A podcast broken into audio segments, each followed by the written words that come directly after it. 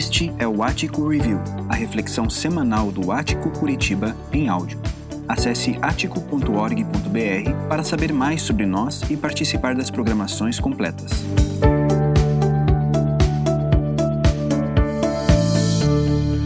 Olá pessoal, que bom estarmos juntos de novo. É, hoje, a última mensagem dessa série, Esperando o Invisível. E foi um prazer muito grande estar com vocês compartilhando a palavra. É, desejo de fato que você esteja sendo abençoado com essas mensagens. E eu gostaria de te convidar para nós orarmos agora. É, pedirmos para que o Senhor fale conosco, abrir nosso coração, nossos ouvidos, é, para que a gente possa ouvir a voz do Espírito Santo através dessa mensagem. Então, ore comigo aqui agora. Senhor, muito obrigado, Jesus, porque o teu Espírito que inspirou essa palavra é o mesmo Espírito que a ensina e nos instrui, a tua palavra que ele eh, diz que ele é o mestre, Deus, que irá nos ensinar a verdade, Pai. Abrimos o nosso coração agora, Jesus, e pedimos, fala conosco, que todas as nossas atenções estejam para o Senhor e para a tua palavra e que cada coração desse meu irmão, minha irmã, quem está assistindo essa mensagem possa ser tocado, Senhor, é, por esta presença maravilhosa do Senhor e por esse toque e essa voz do Teu Espírito Santo, Pai, em nome de Jesus. Amém. Vamos fazer uma breve recapitulação aqui é, dessas duas mensagens pregadas.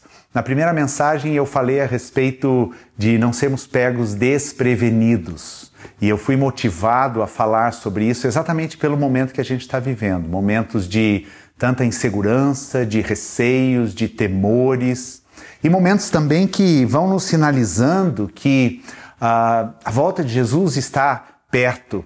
Uh, o apóstolo Paulo fala sobre isso e eu vou ler esse texto hoje, quando o apóstolo Paulo diz que a salvação está mais perto agora de quando no início cremos. Então nós precisamos nutrir esse anseio, esse desejo, essa esperança pelo invisível pelo invisível, mas que é seguro e é certo, porque é uma promessa de Jesus que ele voltaria. Naquela mensagem eu falei também sobre os dois momentos do reino, o estado do reino de Deus já estar entre nós e já ter sido implantado, e o Espírito de Deus tem se manifestado com sinais e prodígios nos nossos dias. Eu e você fazemos parte deste reino, mas a palavra de Deus fala também é, da consumação, da, da completude, do fechamento deste reino. Então, é sobre isso que nós estamos falando, sobre este aguardo do momento em que Jesus irá voltar para consumar, então, todo esse plano redentivo de Deus. E eu estava me lembrando é, de um texto, de um verso que eu quero ler aqui com você, ainda não é o, o, o texto é, base aí para nossa mensagem, mas lá no capítulo 15, e o capítulo 15 é um capítulo bem interessante para a gente ler e estudar, porque fala sobre a base da pregação do apóstolo Paulo, que é a ressurreição. E ele fala não somente da ressurreição de Cristo, mas da ressurreição de todos aqueles que creem. Portanto, Paulo tinha os olhos no futuro. Paulo sempre olhava com essa expectativa a respeito do que haveria de vir. E olha que interessante o que ele fala no verso 22 deste capítulo 15. Ele começa dizendo: Assim como todos morremos em Adão, todos que são de Cristo receberão nova vida. Mas essa ressurreição tem uma sequência. Cristo ressuscitou como o primeiro fruto da colheita. E depois todos que são de Cristo ressuscitarão quando ele voltar. Então virá o fim. Preste atenção aqui. Quando ele entregará o reino a Deus o Pai, depois de ter destruído todos os governantes e autoridades e todo poder. O reino de Deus veio se estabelecer nessa terra para ele subjugar todo poder, seja humano, seja natural ou seja espiritual. Então, este será o dia do encerramento, da consumação do reino de Deus. E como a gente já viu, esse dia vai chegar sem anúncio, sem aviso prévio, sem aviso antecipado. Esse dia chegará de uma forma surpreendente.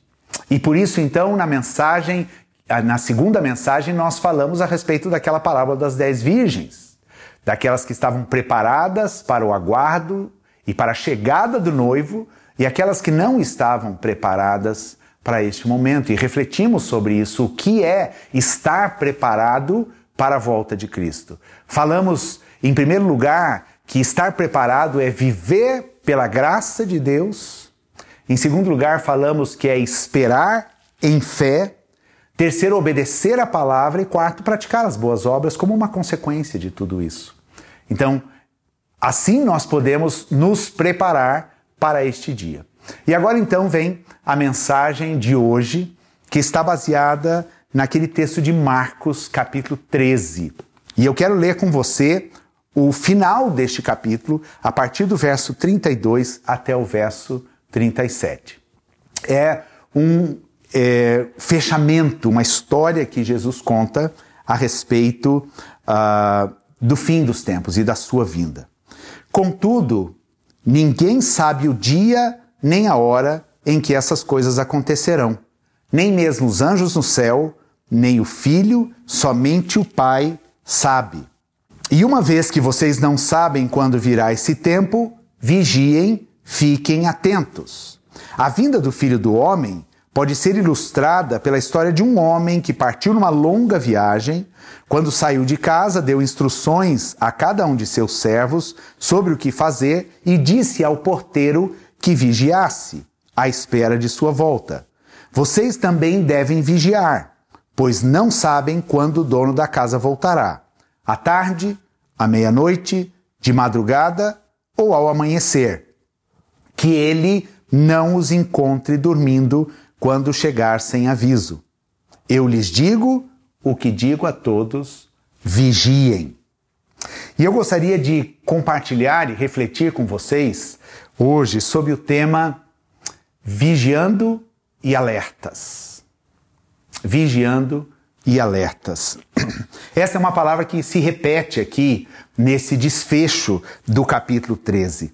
E há uma curiosidade aqui neste capítulo, porque este capítulo é um capítulo que fala de um sermão profético, o mesmo que eu citei na última mensagem.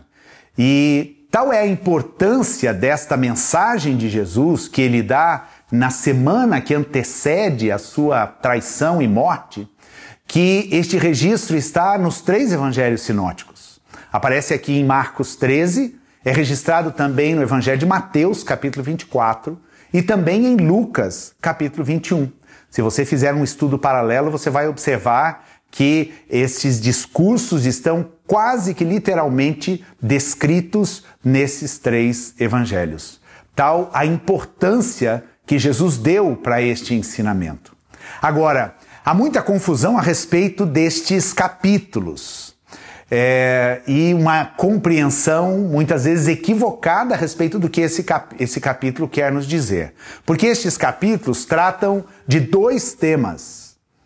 Simultaneamente, Jesus aborda dois temas. O primeiro tema está associado ao templo, ao templo de Jerusalém. Porque este momento da história e do ministério de Jesus, ele já veio a Jerusalém para passar os seus últimos dias antes do seu sacrifício. No capítulo 11 de Marcos, aqui, nos outros evangelhos também é citado a entrada triunfal, quando Jesus é recebido em Jerusalém como um rei. E ali então ele vai ficar nas suas idas e vindas entre Betânia e Jerusalém. Betânia, a casa de Lázaro, Marta e Maria, que eram seus amigos, aonde Jesus se hospedava, e Jerusalém, que era o lugar aonde Jesus sempre se dirigia para estar no templo e pregar no templo e a respeito do templo. É, e este, este, este capítulo aqui ele vai é, começar a partir de uma pergunta e de uma admiração dos discípulos. Vejam, os discípulos são da Galileia.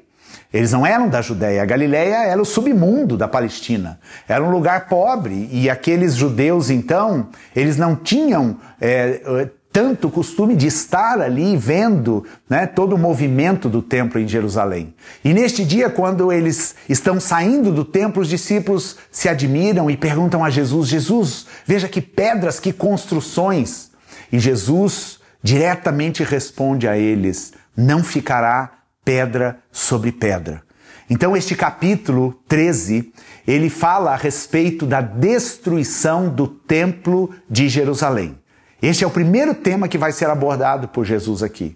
E de fato, isto acontece no ano 70, debaixo da, da, é, do governo né, de Vespasiano, que era é, o, o, o capitão do exército de Nero e que vai aplacar então uma revolução que estava acontecendo na região da Judéia. E ali então é, Roma cerca Jerusalém, destrói o templo e de fato todas as pedras do templo são retiradas para que eles pudessem retirar o ouro que derreteu e entrou pelas frestas das pedras. E a partir dali nunca mais o templo de Jerusalém foi construído. E aqui então nesse capítulo Jesus vai falar sobre os sinais deste evento, que era desta guerra que iria acontecer e dessa intervenção romana e da destruição do templo. Mas concomitantemente, Jesus vai dizer em determinado momento aqui do texto, do capítulo, ele vai dizer: é, mas a respeito daquele dia e hora, ou depois desta grande tribulação, virá o filho do homem. E daí ele vai falar também sobre a sua vinda.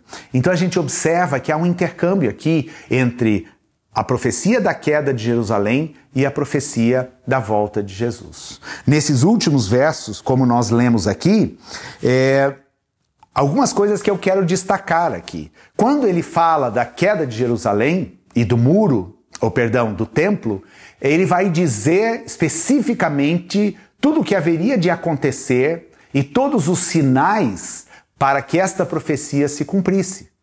E Jesus diz: estejam atentos, fiquem de sobreaviso, porque eu estou dizendo para vocês quando isto irá acontecer.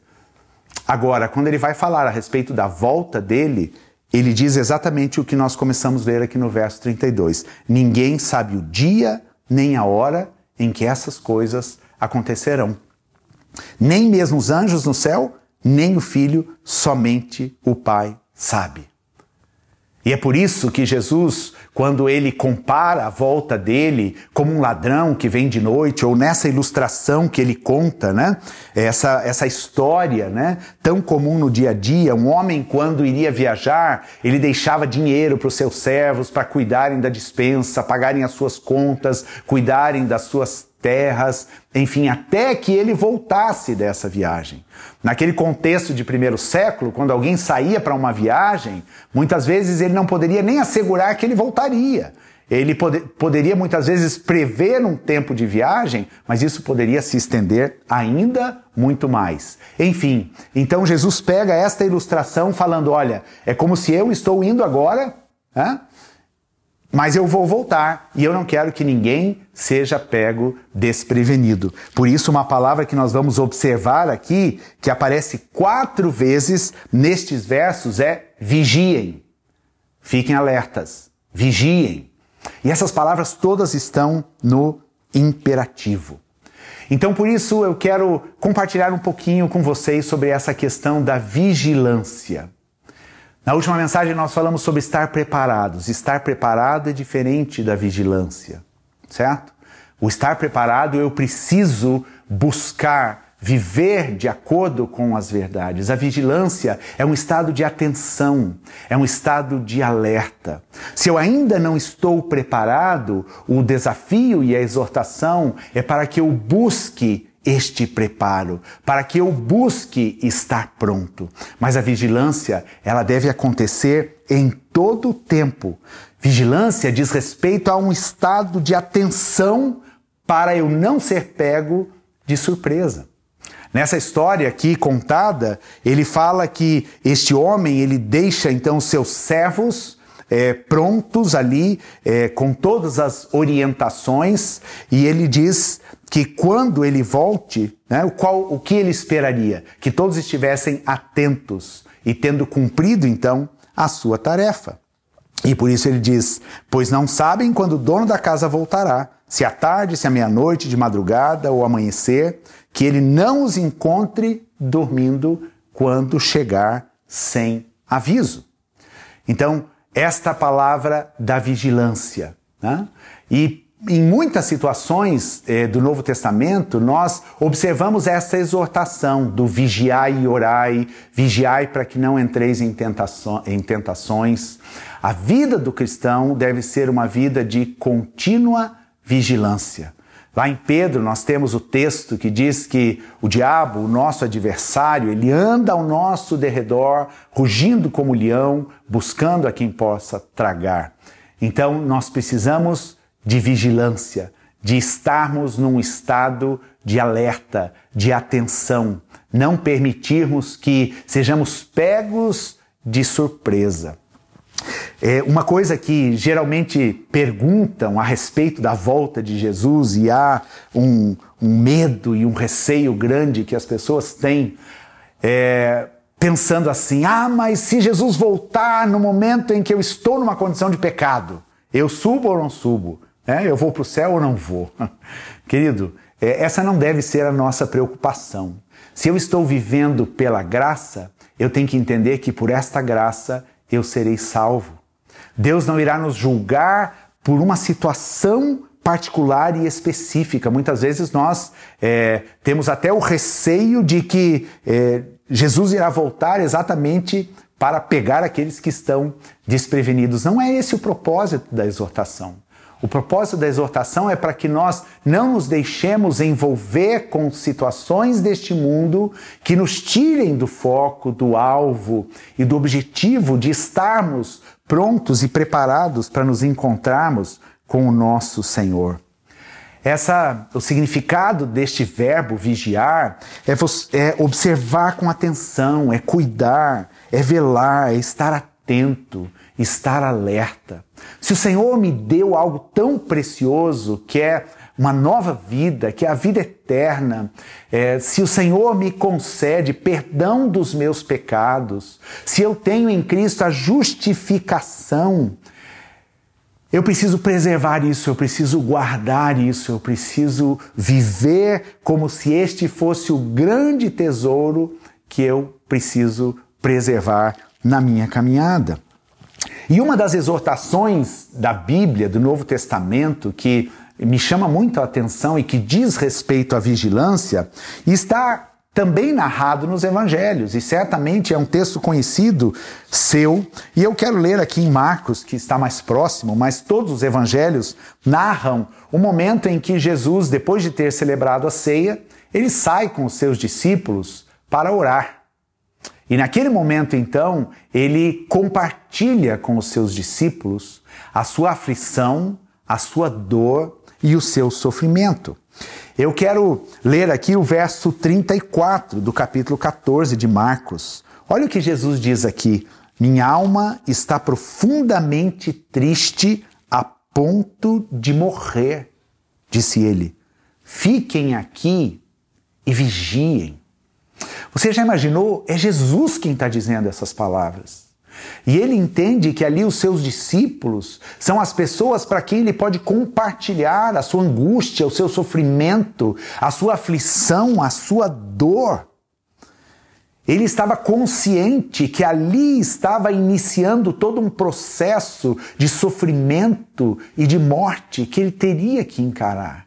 Mas aqui nós vemos de uma forma tão clara a humanidade de Jesus.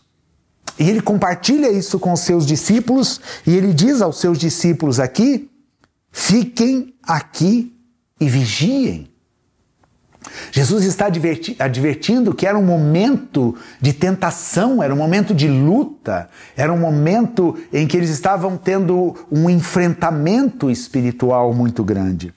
No verso 37 e 38, diz que depois Jesus voltou aos discípulos, depois de os ter advertido para que estivessem orando e vigiando com ele, e os encontrou como?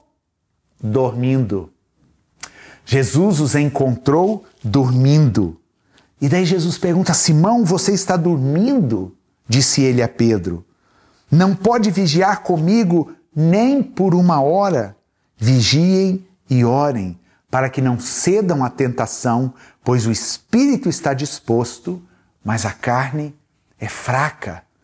Aqui Jesus dá um grande ensinamento e uma grande exortação a respeito da vigilância. Ele está dizendo aqui para estarmos atentos, porque existem momentos na nossa caminhada, na nossa vida, onde nós somos cerceados por tentações, aonde eh, nos é oferecido coisas que vão nos tirar do caminho, que vão nos tirar deste andar com o Pai, e por isso nós precisamos estar vigilantes. Quando eu li essa passagem, eu me lembrei daquele filme A Paixão de Cristo, e você deve lembrar, se você assistiu esse filme, que ele começa no Getsemane, com Jesus ali orando, expondo para Deus a sua aflição e a sua angústia, e aquele que estava figurando Satanás ao redor ali e em torno. Por isso, a necessidade da vigilância, para que nós possamos guardar esse tesouro precioso que nós temos.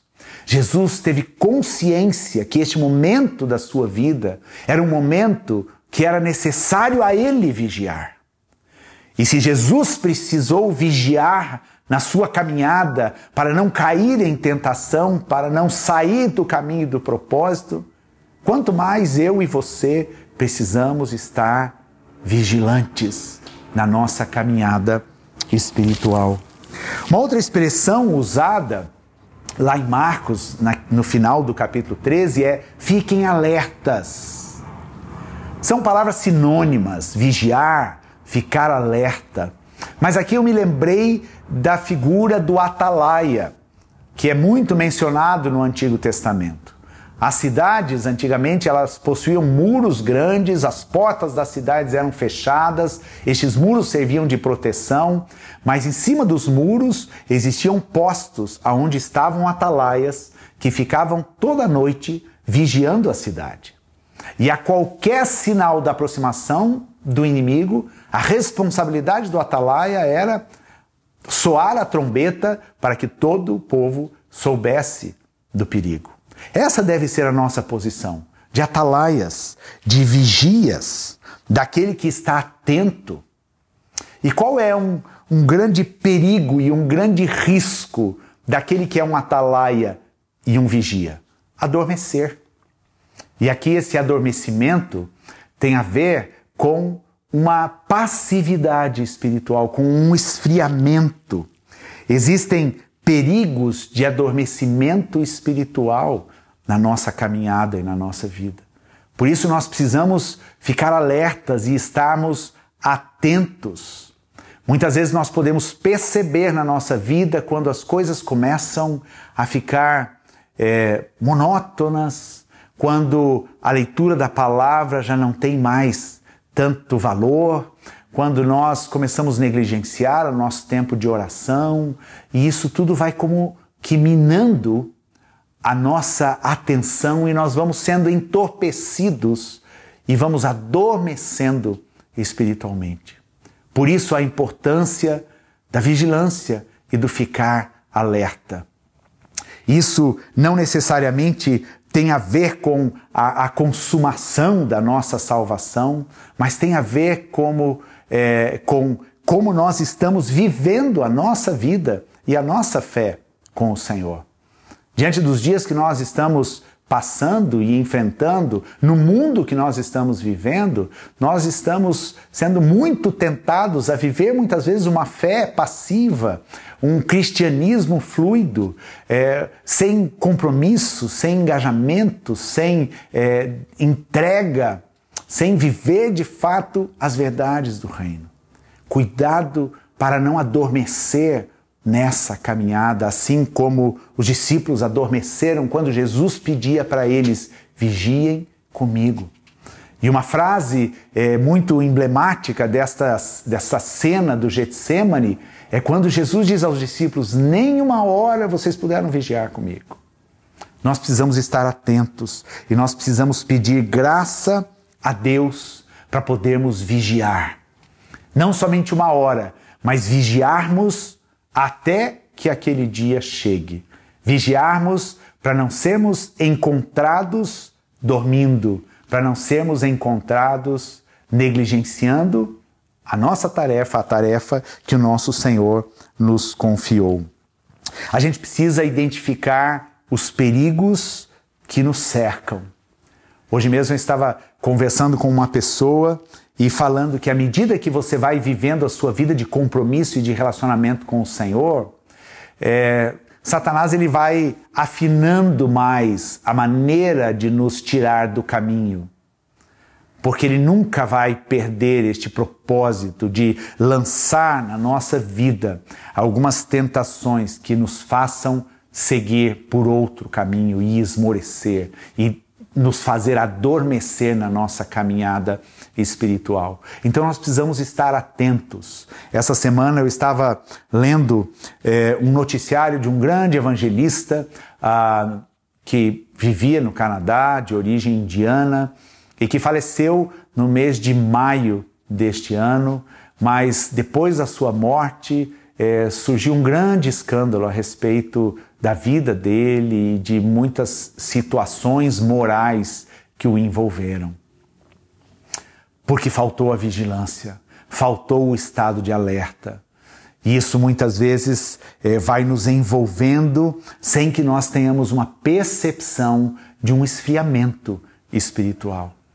Então, quando Jesus fala sobre prontidão, sobre vigilância, sobre estarmos alertas, tem a ver com a nossa vida e o nosso caminhar com o Senhor e, e aquele amor e a intensidade com a qual nós vivemos a nossa fé e vivemos o cristianismo. Quero ler aqui então esse texto que eu citei no começo de Romanos 13, o verso 11 ao 14. O apóstolo Paulo diz assim: depois de falar sobre o amor, respeito às autoridades, algumas questões muito práticas da vida cristã, ele diz assim: tudo isso é ainda mais urgente porque vocês sabem como é tarde. O tempo está se esgotando. Despertem, pois a nossa salvação está mais próxima agora do que quando cremos no início. A noite está quase acabando e logo vem o dia. Portanto, deixem de lado as obras das trevas como se fossem roupas sujas e vistam a armadura da luz. Uma vez que pertencemos ao dia, vivamos com decência à vista de todos. Não participem de festanças desregradas, de bebedeiras, de promiscuidade sexual e de práticas imorais, e não se envolvam em brigas nem em invejas. Em vez disso, revistam-se do Senhor Jesus Cristo e não fiquem imaginando formas de satisfazer seus desejos pecaminosos. Aqui o apóstolo Paulo exortava a igreja a respeito daquele dia e ele fala de vigilância e ele fala para se despertarem de um sono, de um entorpecimento que muitas vezes toma a nossa mente. Nós precisamos estar alertos a respeito disso. Precisamos estar atentos. E eu já concluo essa minha palavra citando aqui algumas passagens do livro de Apocalipse. Porque quando é, o livro de Apocalipse fala a respeito de vestes, ele vai é, exortar e, e vai, um símbolo da veste é exatamente o nosso caráter, a nossa vida de santidade, o nosso caminhar com Jesus. E em alguns textos do livro de Apocalipse, nós somos exortados a guardarmos as nossas vestes, a mantermos as nossas vestes limpas, sem mácula, sem ruga. E isso diz respeito à vigilância, a estarmos atentos. Há dois textos interessantes aqui no livro de Apocalipse. Um deles é quando João escreve a carta de Sardes, que é uma das cartas mais mais duras que Jesus escreve aqui às igrejas. E lá no capítulo 3, o verso 18, ah não, perdão. A, primeiro eu vou ler a, a carta a Laodiceia 3,18, ele vai dizer o seguinte: Eu o aconselho a comprar de mim ouro purificado pelo fogo, e então será rico. Compre também roupas brancas, para que não se envergonhe de sua nudez, e colírio para aplicar nos olhos, a fim de enxergar. Essa igreja de Laodiceia era uma igreja que estava vivendo uma passividade espiritual, não eram nem frios nem quentes, e por isso Jesus fala: Estou a ponto de vomitá-los da minha boca. E aqui ele diz para esta igreja: Eu aconselho que vocês comprem de mim roupas brancas. O que é isso se não viver em vigilância, em atenção, cuidar com as tentações, viver em santidade diante do Senhor? Voltando agora à, à igreja de Sardes que eu havia citado, no verso 4 do capítulo 3 vai dizer assim: Jesus vai dizer, esta igreja que estava espiritualmente morta e não estava nem sequer conseguindo identificar esta morte espiritual, ele diz: há alguns em Sardes, no entanto, que não mancharam suas roupas com o mal. Eles andarão comigo, vestidos de branco, pois são dignos. Então, este é o desafio que nós temos é, diante do Senhor nesses dias. Temos as nossas vestes sem mácula e sem mancha. Essas vestes que o próprio Jesus nos deu quando ele nos salvou, quando ele nos remiu com o seu sangue.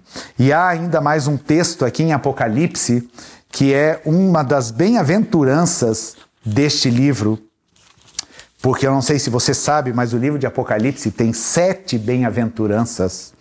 O capítulo 16, o verso 15, Jesus vai dizer assim: Eu virei inesperadamente, como ladrão. Feliz é aquele que me espera alerta e mantém puras suas vestes, para que não precise andar nu e envergonhado. Feliz é aquele que me espera alerta e mantém puras as suas vestes. Este é o grande desafio que nós temos hoje. E falando a respeito de vestes, eu cito também aquela passagem do apóstolo Paulo, de Efésios capítulo 6, quando ele fala também de uma veste, mas ele fala de uma veste para guerra, ele fala de uma vestidura, de uma armadura, a qual nós precisamos nos revestir para vivermos nesses dias maus. E esta vestidura espiritual é a que nos protege de todos os ataques. Esta vestidura espiritual é que nos ajuda a sermos vigilantes e estarmos alertas. E ele vai dizer então, lá no capítulo 6 de Efésios, o verso 18, ele diz assim: Orem no Espírito em todos os momentos e ocasiões. Permaneçam atentos e sejam persistentes em suas orações por todo o povo santo. Então é assim que nós precisamos viver a nossa vida. Para guardarmos a volta do Senhor, nós precisamos ter esta atenção para estarmos vigilantes, vigiando a nossa vida, vigiando as situações do nosso dia a dia, vigiando e estando alerta com as tentações, com as lutas que nos cercam, porque isso nos deixará prontos para podermos encontrar com o nosso Senhor. Guardarmos o nosso coração de todas as setas, guardarmos a nossa mente de todos os pensamentos. E algo que eu quero concluir dizendo aqui para você, que esta exortação que Jesus nos dá a respeito da vigilância e do estarmos alertas, tem a ver com o nosso amor para com Ele. A obra que Deus realizou na nossa vida é preciosa demais. E eu não posso entender que essa exortação não esteja completamente cercada de amor, porque o Senhor quer que nós permaneçamos fiéis até o fim.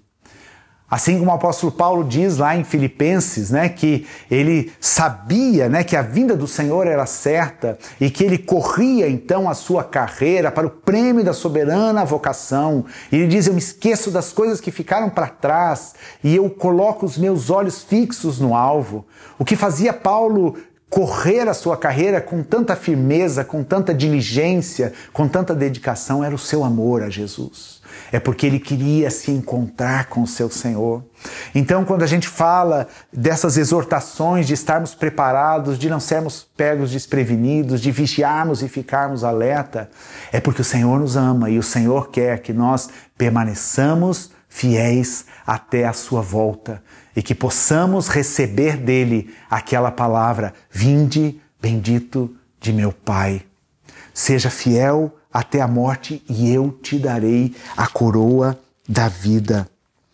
Os dias que nós vivemos são maus, mas nós temos uma esperança invisível, mas que é certa, que é a esperança do nosso Senhor, do nosso Deus vindo nos buscar, nos livrando de todo o sofrimento, de toda luta e de toda dor.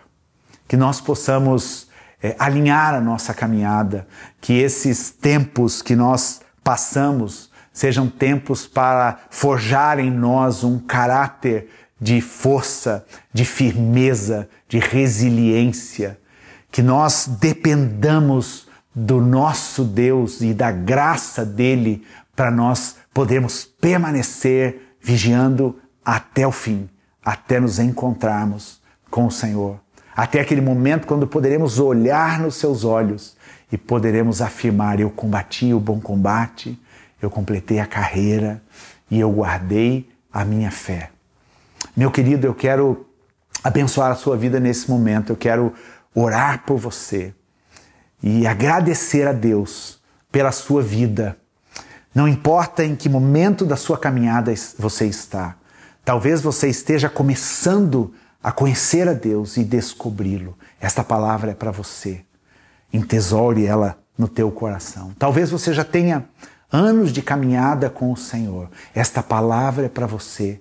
Sinta-se renovado, sinta-se fortalecido para prosseguir até o fim e receber das mãos do teu Senhor a coroa, a sua coroa que já está guardada por Ele. Porque todas as cartas do livro de Apocalipse terminam com uma palavra ao vencedor. Ao vencedor dar-lhe-ei. E eu quero ser um vencedor. E eu sei que você também deseja ser um vencedor. Que a gente possa estar atento.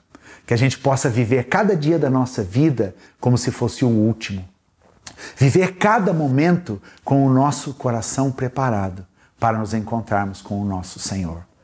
Para não sermos pegos desprevenidos mas para estarmos preparados e vigilantes para a volta do nosso Senhor Jesus.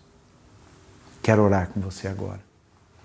Deus, muito obrigado, Jesus, pelas palavras do Senhor, palavras que nos trazem vida. E o Senhor viveu neste mundo, o Senhor enfrentou as lutas e as tentações. Mas o Senhor foi vigilante até o fim.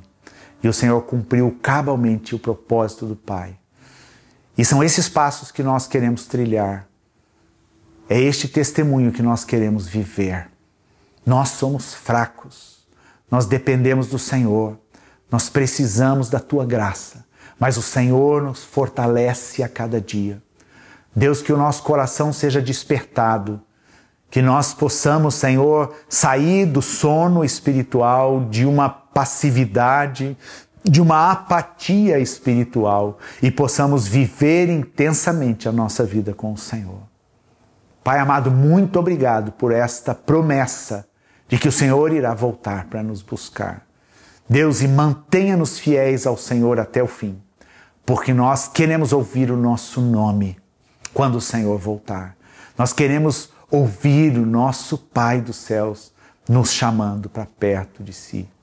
Deus, muito obrigado. Eu abençoo, Senhor, a vida de cada irmão, de cada irmã, de cada pessoa que está ouvindo e irá ouvir essa mensagem. Em nome de Jesus. Amém. Amém.